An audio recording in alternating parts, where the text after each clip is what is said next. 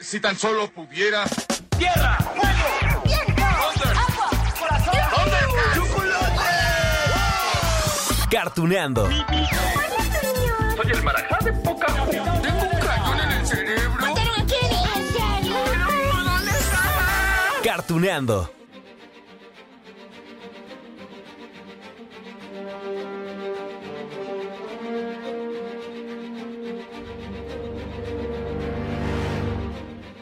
Hola, hola amigos de Cartuneando. Seguro han visto ese meme, ¿no? Del niño que va corriendo mientras dice, ¡Es hoy, es hoy! que, que por cierto, bueno, la imagen corresponde a la película Stuart Little, por si no sabían, ¿no? Bueno, pues así me siento, ¿eh? Es que miren, ya, ya está a nada, a nada el concierto de los Caballeros del Zodiaco, o, o para decirlo con propiedad, el concierto sinfónico Pegasus Fantasy que tendrá lugar este sábado 13 de septiembre en la Arena Ciudad de México. Les juro que es que siento una emoción tremenda porque, sí, yo fui uno de los millones de niños que creció viendo cada uno de esos capítulos de Los Caballeros del Zodiaco. Bueno, les puedo decir que una etapa de mi vida me levantaba más temprano para ver Los Caballeros del Zodiaco que para ir a la escuela, ¿eh? Porque los pasaban súper temprano, a las 7, a las 8, ni me acuerdo, hace ya un, un ratito, ¿no? Bueno, recuerdo perfectamente que una de las cosas que más me gustaban de esa serie, eh, bueno, y que me sigue gustando, ¿no? Es la música.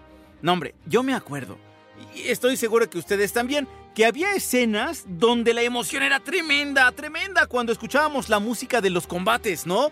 O, cuando aparecía un nuevo dios, o, otro villano, o simplemente cuando escuchábamos al narrador que nos relataba los episodios anteriores. ¡Ay, era tremendo! Escuchen. Te daré el golpe definitivo antes de que hagas algo. ¿Qué es esto? El aire está girando. Toma esto, Afrodita. Ahora vas a probar el verdadero poder de Andrómeda. ¡Fuerza Nebula! ¿Sintieron eso? ¿Sí- ¿Sintieron la emoción? Bueno, a mí se me pone la piel chinita, ¿eh? Digo, en aquel entonces, para nada pensaba, ¿no? Que, que en algún lugar, en algún momento de mi vida, iba a estar anunciando un concierto con la música de los Caballeros del Zodiaco. Bueno, mucho menos que sería un concierto con una orquesta sinfónica, o sea, y una soprano, además de una banda de rock, ahorita les cuento. Pero ¿saben qué? Sí me compré mis discos. Oh, sí. Discos con la música, sí, de, de la música que yo escuchaba cuando era un chavito, ¿no? Un adolescente. Allá cuando empezaba a descubrir esas convenciones de cómics, de manga, de anime, fantasía. Me acompañaba mi papá, ya, les he contado, ¿no? Mi papá fue mi gran acompañante en las primeras convenciones. Uy, hace como 20 años. En aquel entonces vendían en las convenciones, bueno, lo que más se vendía eran mantas. Como los pósteres, pero en, telita, pues, de nuestros animes fantásticos, ¿no? Tengo varios ahí todavía. Revistas, estaba por ejemplo esta que se llama Plan B. Uf, ahí me acuerdo en Plan B que fue donde conocí los detalles por primera vez de la saga de Hades. No, hombre, venía, imagínense, yo que era un chico de Coacalco, Estado de México, venía a la Ciudad de México nada más a comprar mi revista. Había otra que se llamaba Domo. ¿Saben qué vendían en esas convenciones? Disquets con imágenes. no, hombre, qué antiguos. Sí, disquets. No discos, no, no te, no te quemaban los discos, eran, te grababan en los disquets. ¿Qué te cabrían? seis, siete imágenes, dependiendo de la resolución, ¿no? Y ahí ibas bien feliz a imprimirlos. Bueno, y los discos. Los discos que por supuesto había cajas enteras, cajas y cajas y cajas de discos en japonés, originales todos, pero con las canciones y la música de esa serie. En, en- en japonés, por supuesto. Bueno, de hecho, así fue como yo conocí muchas de las canciones oficiales de estos animes, ¿no? Y, y que eran las que escuchábamos en México, vaya. A ver, esa canción de entrada de los Caballeros del Zodiaco, la que conocimos en México, pues era la de, la de España, originalmente era de Francia. Si se acuerda, ¿no? Esa de los Guardianes del Universo. Y era así de, ¿qué? Guardianes que no se llaman Caballeros del Zodiaco. Bueno, escuchen esto. Los guardianes del universo al triunfar el mal, sin dudarlo salen a combatir por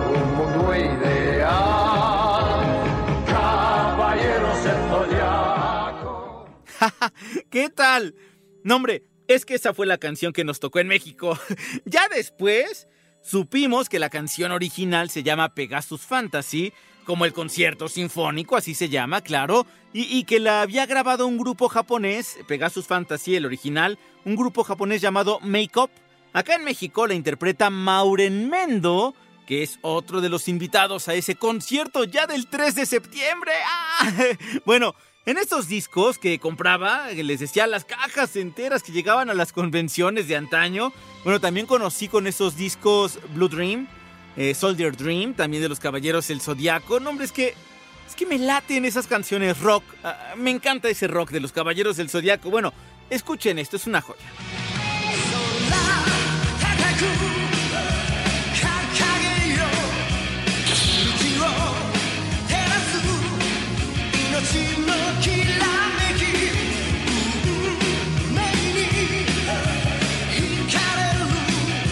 Ahí déjala, ahí déjala de fondito, mi buen Pepe, sí, para, para que se sienta la emoción.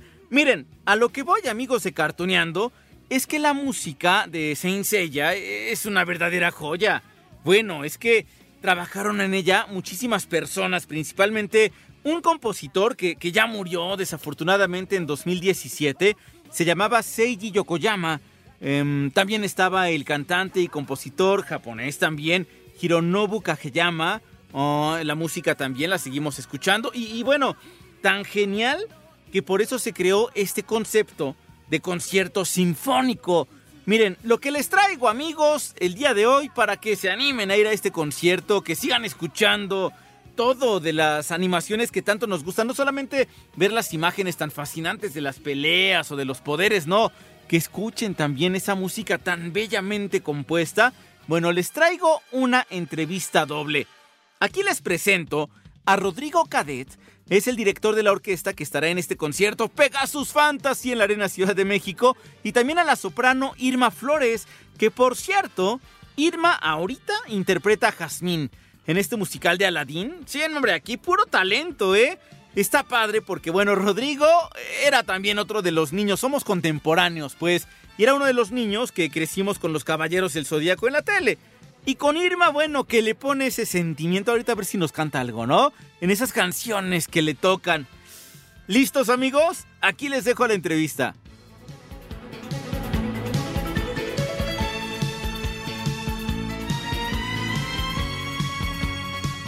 Bien amigos de Cartoneando, ya saben que cuando hablamos de los Caballeros del Zodiaco, en lo particular, bueno, me, brillan los ojitos, ¿no? Para hablar de todo lo que hay alrededor. Y bueno, hay un concierto que ya hemos estado platicando él en este podcast, en Cartoneando, pero que la fecha ya está más que cerca, 3 de septiembre en la Arena Ciudad de México. Y hemos platicado ya con Mauren Mendo, hemos platicado con Kika, pero ahora tenemos a dos artistas, dos personas dedicadas a la música, eh, vamos a empezar con las mujeres, Irma Flores, que bueno, la conocen también en el teatro, porque justo ahorita está eh, interpretando a Jazmín en este musical Aladín. Irma, te saludo con mucho gusto. Hola, un abrazo para ti y a todos los que nos escuchan. No, hombre, muchísimas gracias. Y Rodrigo Cadet, que bueno, director de, de, de orquesta, él será el encargado de hacer que suenen todos los instrumentos como deben sonar para que nos llegue aquí a, a, al corazón, al alma. Rodrigo, te saludo con mucho gusto. Mucho gusto, Lalo, y a todos los escuchas. Oye, pues bueno, pues entramos, entramos a esto de, de, Pegasus Fantasy, que es el nombre de este concierto, este concierto sinfónico que ya repito, 3 de septiembre lo tenemos a la vuelta de la esquina. Eh, me imagino que para estas alturas ya han ensayado, ya han estado pues conviviendo con las partituras. Eh, bueno, ¿qué es lo que se debe hacer para previo justamente a este concierto? Rodrigo, tú que eres el encargado de esta parte musical, ¿cómo hacerle para que suene todo a la perfección? Pues es un proceso largo que lleva varios pasos de, desde la preproducción, de tener las partituras en orden, de tener varias juntas para determinar cuál va a ser el acomodo de los músicos, la transportación, eh, e ir empezando a tener ciertas pláticas con los maestros. Eh, sobre el repertorio, sobre qué es lo que estamos buscando. Hemos estado haciendo también algunos promos de los ensayos que hemos tenido con algunos de los instrumentistas. Y pues es todo un universo, sobre todo porque es una gran responsabilidad, porque pues es una serie muy amada, ¿no? Y la tenemos todos en el inconsciente colectivo de la infancia.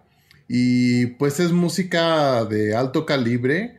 Eh, y queremos hacerle justicia al máximo, ¿no? Que todos los fans al momento de que caiga la batuta y comiencen a escuchar esos tracks que llenaron sus recuerdos, pues se active, así como la llamada Thundercat, y así sientan así, no sé, la batiseñal y se sientan evocados. Casi, casi que vamos a sentir el cosmos, ¿no? Todos y como si nos vistieran las armaduras. Oye, Irma, eh, te presentaba hace ratito como una mujer que se dedica a la música, también en la versión teatral, porque estás interpretando a Jazmín. Total que bueno, tú es con este tipo de, cuentos mágicos, de historias que nos llevan a la fantasía, a la imaginación, pero que siempre tienen un mensaje. Qué eh, eh, enorme privilegio, ¿no? Darle voz a esto que a nosotros nos, nos significa muchísimo. ¿Qué significa para ti haber sido invitada para poder interpretar estas canciones que vamos a tener en el escenario? La verdad es que fue muy inesperado.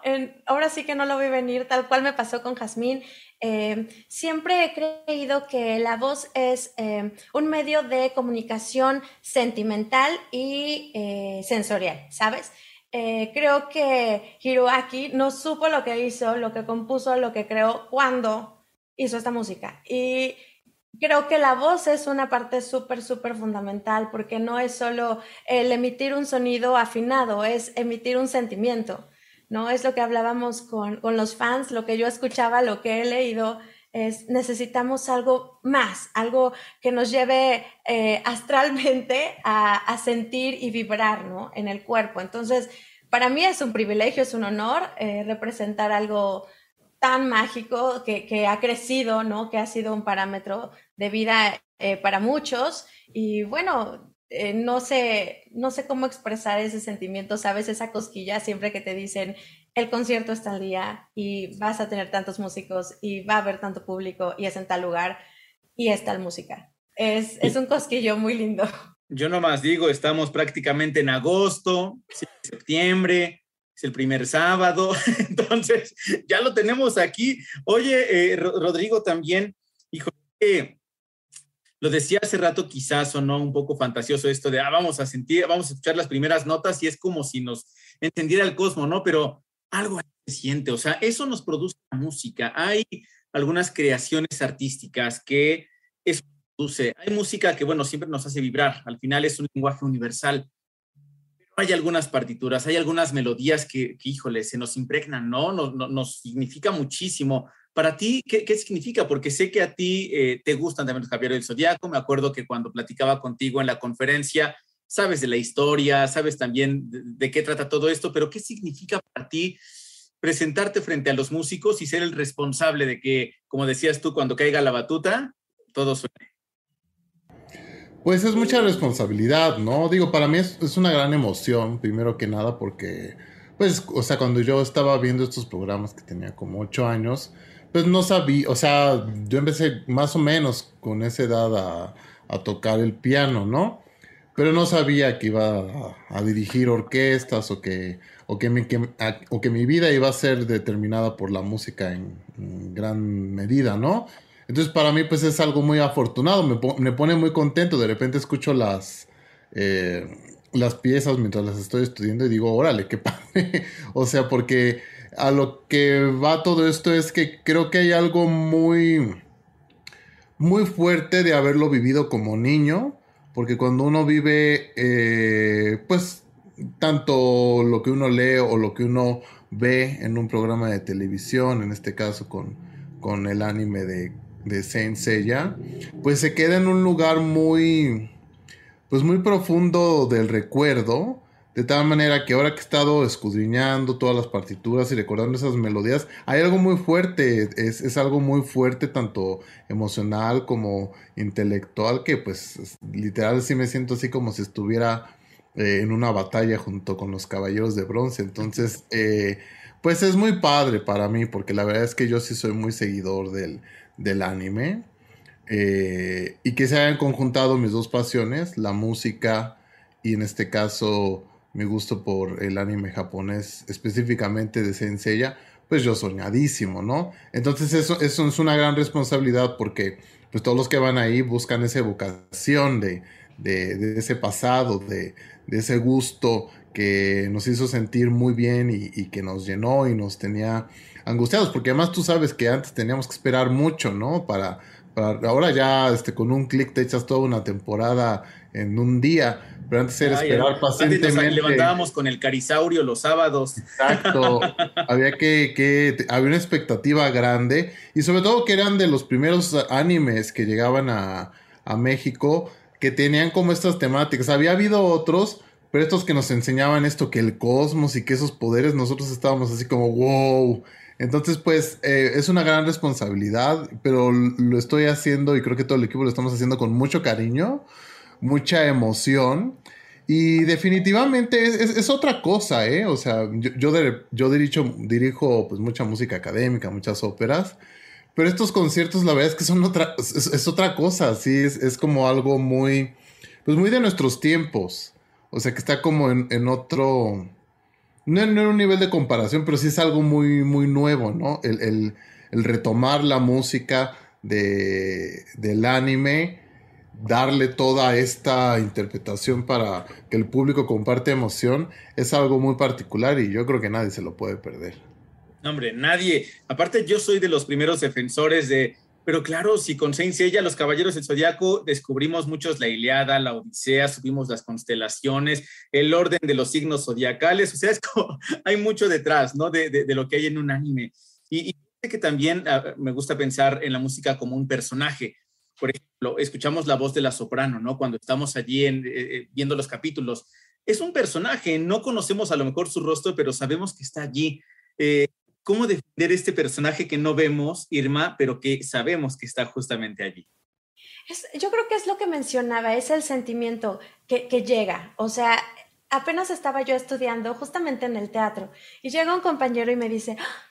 ahí es cuando pasa esto y las cadenas y yo así, wow, ¿lo conoces? Y me dijo, sí, claro, en tal episodio cuando nos cuenta y yo así, wow. Entonces, él, él sin saber me dio un, un clic de, es maravilloso lo que estás haciendo y ejecutando porque sí, lo lograste, me llegaste, me llevaste a esa infancia, no a esa experiencia, porque como dices, eh, era como el inicio de una serie, porque fue, sin saberlo, nosotros de pequeños era ah, sí, me encanta verlo, es una historia así, era una serie, era un principio de serie que te educaba, ¿no? Que te enseñaba a, pesar, fuera de las luchas y de verdad, eh, creo que era, era muy histórico, era muy original, era muy educativo. Entonces, la, la voz yo creo que forma parte de eh, el ambiente que creaba, o sea, eh, no sé, eh, ¿cómo olvidar, no sé, Sad Brothers, por ejemplo, o el... Te, te, evoca algo, ¿sabes? Y lo sientes. Entonces yo creo que la voz es fundamental. Yo es, eh, lo canto y se me enchina la piel, ¿sabes? Es ese sentimiento de, sí lo logro, sí, está ahí, o, eh, pongo un poco más de voz o pongo un poco más de, volumen para, para, lograr recordar ese capítulo exacto, esa escena exacta que tú viviste en un momento. Que aparte, para hablar del grado de dificultad de este concierto es, vamos a ver la imagen, vas a estar tú cantando, van a estar los músicos, va a estar Rodrigo, y tiene que ser redondito, ¿no? Para que todo vaya caminando como tal. Me imagino, Rodrigo, que eso eh, eh, es complejo. O sea, uno lo ve y es como, claro, así como me lo imagino, así es como tendría que ser, pero lo que hay detrás es un trabajo enorme, ¿no? Pues sí, o sea, dentro de mi responsabilidad lo complicado es que tengo que estar viviendo como en tres tiempos. Uno es lo que yo ya conozco de la música y lo que estudié. Dos, lo que está sucediendo con la orquesta y con todos los intérpretes. Y tres, lo que está sucediendo con todas las pantallas. Entonces es, complicado porque yo tengo que estar como que en el pasado, en el presente y en el futuro, porque también tengo que anticipar lo que viene. Entonces creo que esa es la parte complicada a la hora de, dirigir eh, las orquestas y en particular este tipo de conciertos, que que dividir la atención en muchos, muchos niveles, ¿no? Yo tengo usualmente una, una pantalla donde tengo ciertos clics visuales, tenemos que estar al pendiente tanto de las entradas de los músicos, de los cantantes, de cómo vamos en sincronía, de cómo se va escuchando también y de prepararlos para que estemos en la correcta interpretación de la partitura, ¿no?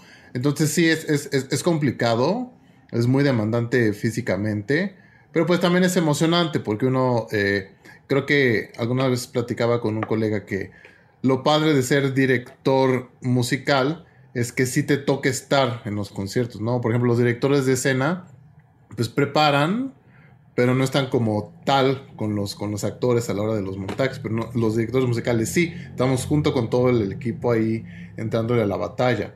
Entonces, sí es difícil, requiere de mucho estudio, mucha preparación, mucha seguridad, pero pues también es muy, muy apasionante. Es Wow. adrenalina pura. No, hombre, y esa adrenalina, yo insisto, 3 de septiembre, ya estamos a nada, entonces yo les agradezco de verdad muchísimo estos minutos que nos regalan, porque insisto, me emociona mucho platicar de esta serie y yo creo que muchos van a tener esta emoción como por mil o por un millón el 3 de septiembre, entonces ya, falta nada. Les agradezco mucho, Irma y Rodrigo. Gracias a ti. Nos vemos el Que estén muy bien. Y nos vemos también en el teatro y en todo lo que tenga que ver con música. Muchas gracias, Lalo. Nos vemos pronto. Un abrazo, hasta luego.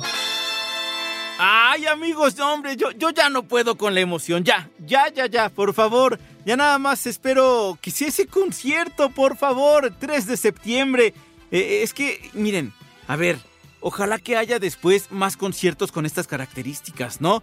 Uno, que nos recuerda nuestros animes favoritos. Dos, que tenga una orquesta así con muchísimos músicos, una banda de rock, además de cantantes extraordinarios.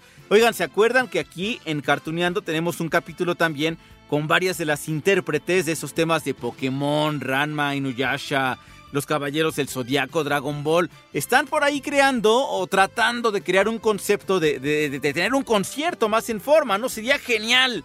Por lo pronto, amigos de Cartuneando. Ay, por cierto, antes de despedirme, hay otra, otro capítulo aquí en Cartuneando también que tiene una entrevista con Mauren Mendo, también de este concierto de Saint Seiya Pegasus Fantasy. ¡Ah! Ya, ya viene, ya viene. Es hoy, es hoy, como les decía, amigos de Cartuneando. Bueno, yo con toda la emoción les dejo un gran beso, un gran abrazo y nos escuchamos en la próxima de Cartuneando.